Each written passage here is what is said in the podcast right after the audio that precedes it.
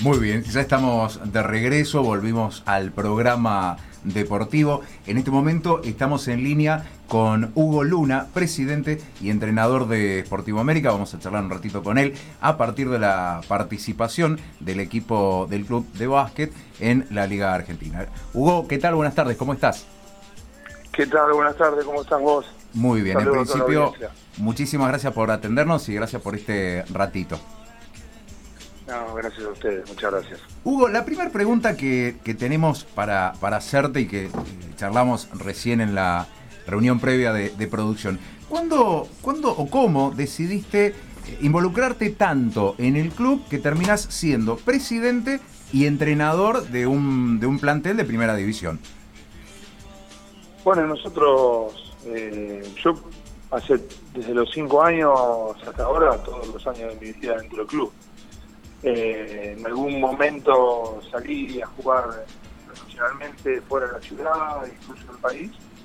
Y bueno, cuando terminó mi carrera, me pidieron que, me una mano y siempre fue mi idea, mi sueño, eh, armar este proyecto, junto con toda la gente que, me acompaña.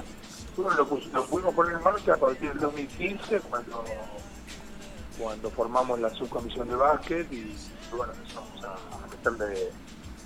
a todo lo que es infraestructura, todo el rearmado del, conglomerado social del club, porque dice al quedar en el centro, los clubes de barrio que han quedado en el centro, en medio del edificio, han perdido un poco la esencia del club de barrio y bueno, empezar a, cambiar la óptica, y saber de qué manera tener la gente, porque ¿viste? es todo un desafío.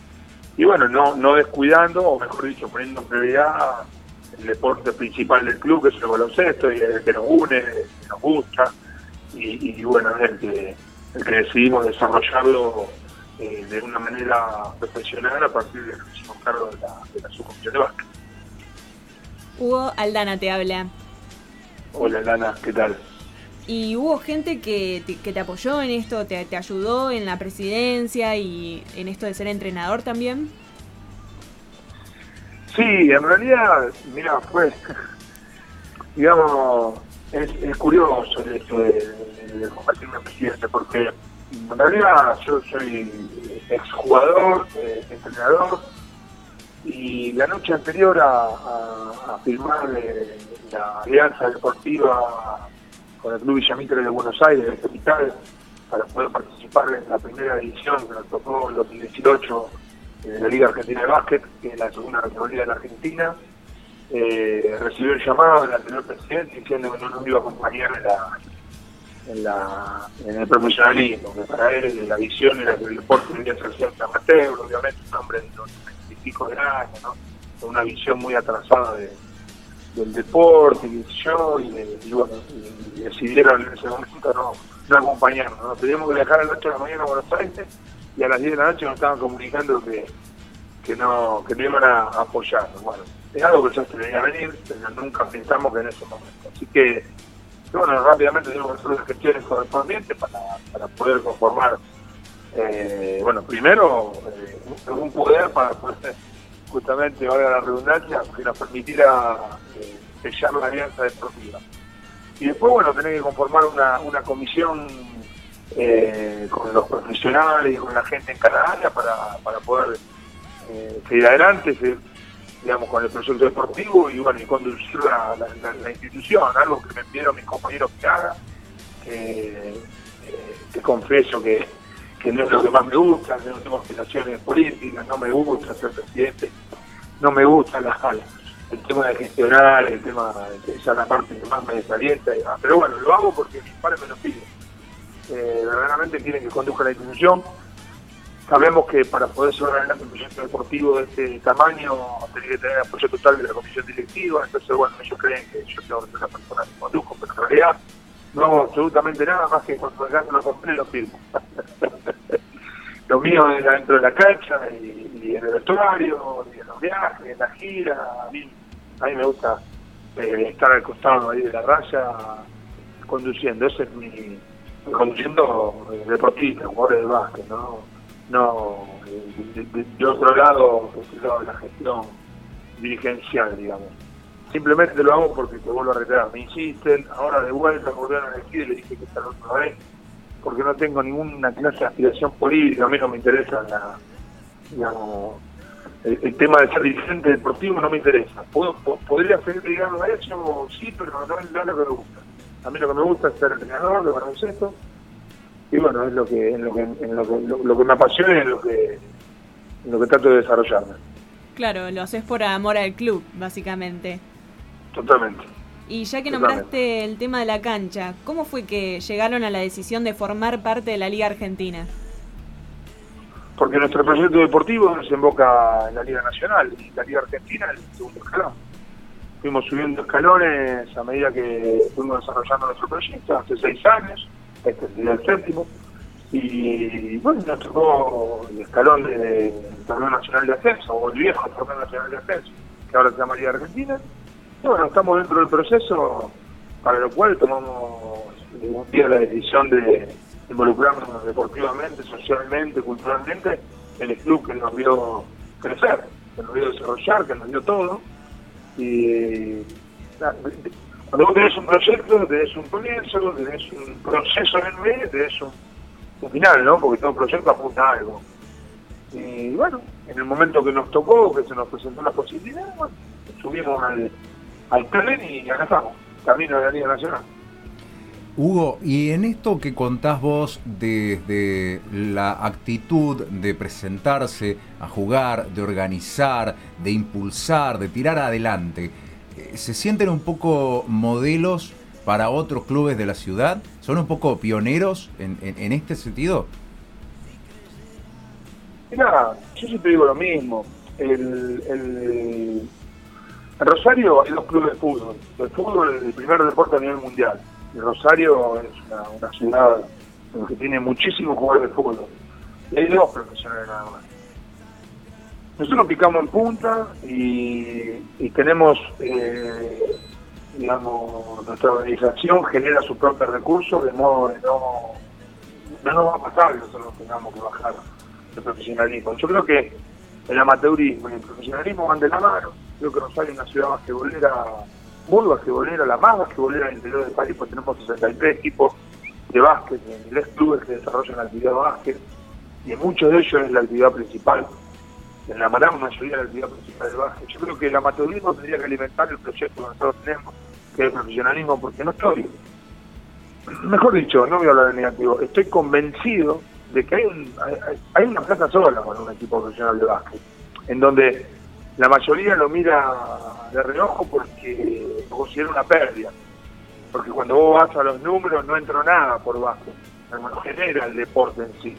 Yo lo veo como una inversión, una inversión para que los, eh, jugadores eh, puedan convertirse en atletas de alto rendimiento, ¿no? Porque el profesionalismo te permite eso, desarrollarte como un atleta de alto rendimiento.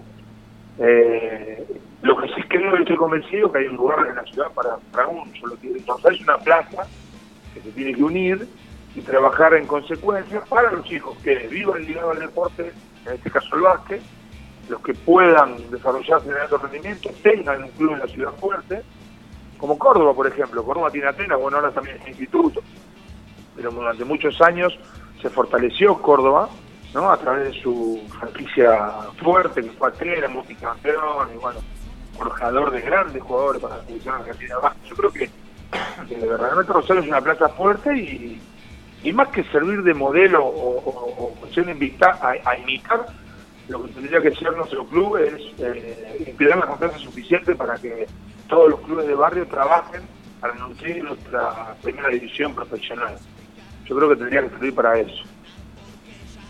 Hugo, hace muy pocos días cerraron la, la participación en, la burbuja que se organizó justamente aquí en Rosario, en el Estadio Carrillo, que es el estadio de ustedes, que dicho sea de paso, es uno de los estadios más eh, techados, más grandes que tiene la ciudad. Contanos cómo fue esa experiencia desde lo organizacional y también desde lo emotivo, lo emocional. Sí, fue histórico.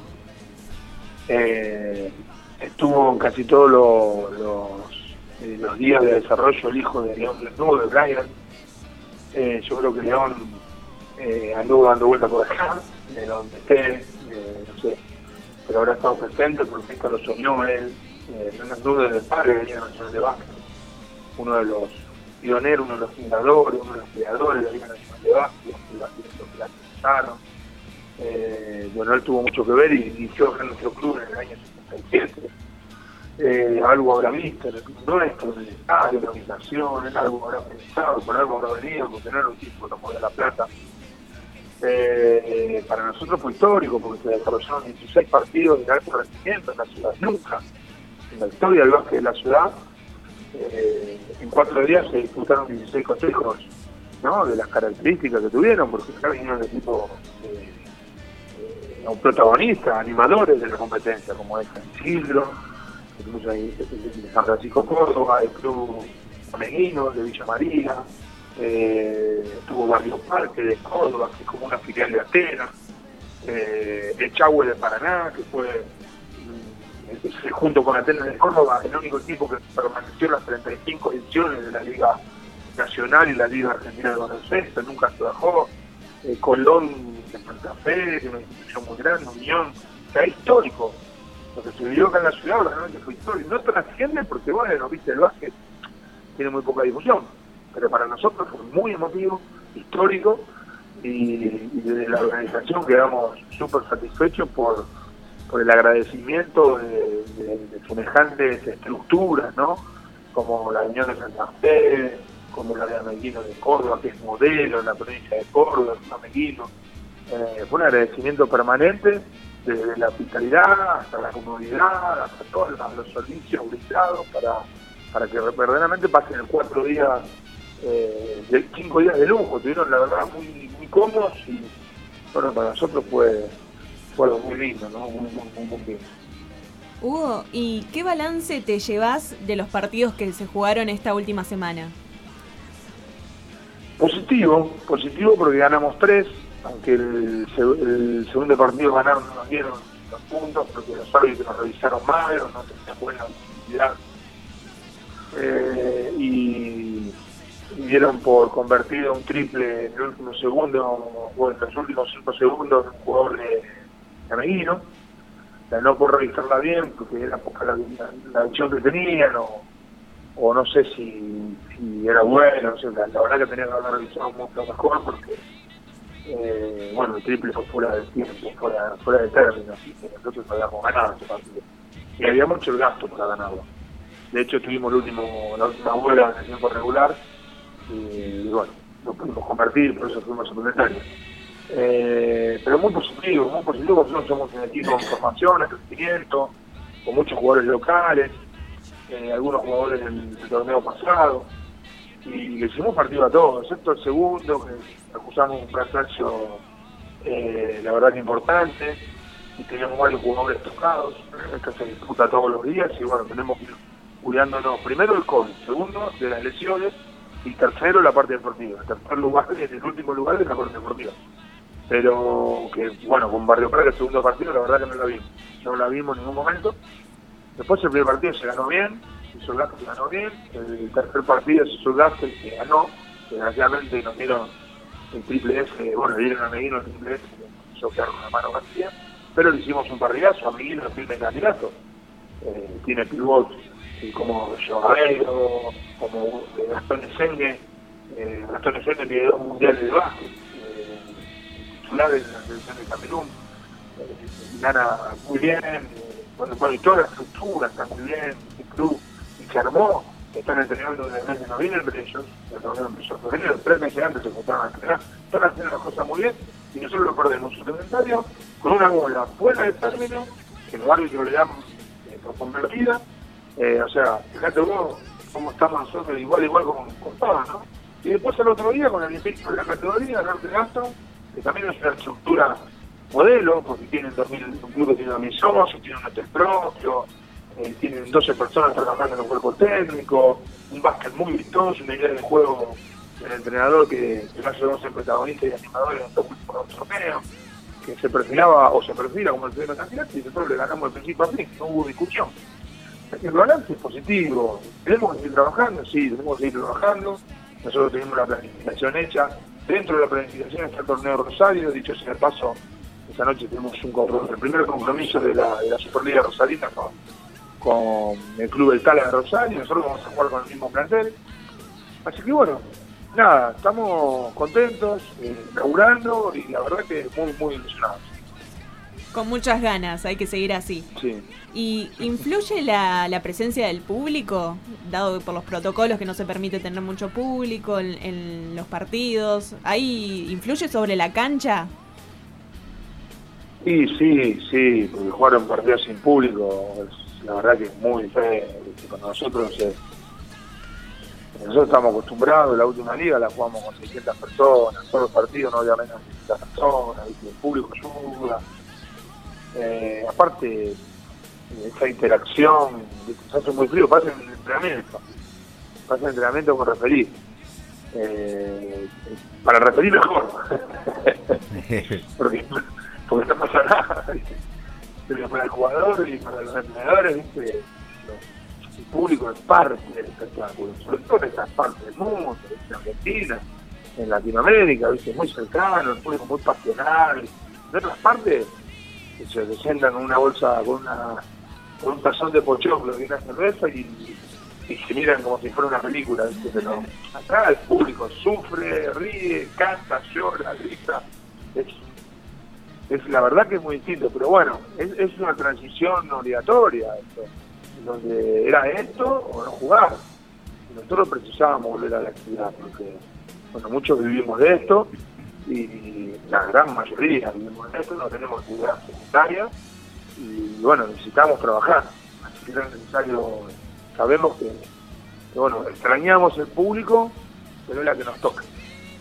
Hugo, te vamos a ir despidiendo. Sabemos que estás ocupado, que tenés otras actividades. Muchísimas, pero muchísimas gracias. Muy interesante la charla que hemos tenido con vos hoy a la tarde. Desde, desde acá, desde nuestro lugar, desearte a, a tu equipo y a vos todos los éxitos. Ojalá que, que puedan clasificar, que puedan seguir compitiendo. Y bueno, que ojalá puedan seguir creciendo y quien dice llegar también a, la Liga Nacional en algún momento. Hugo, de nuestra parte, muchísimas gracias y muy amable.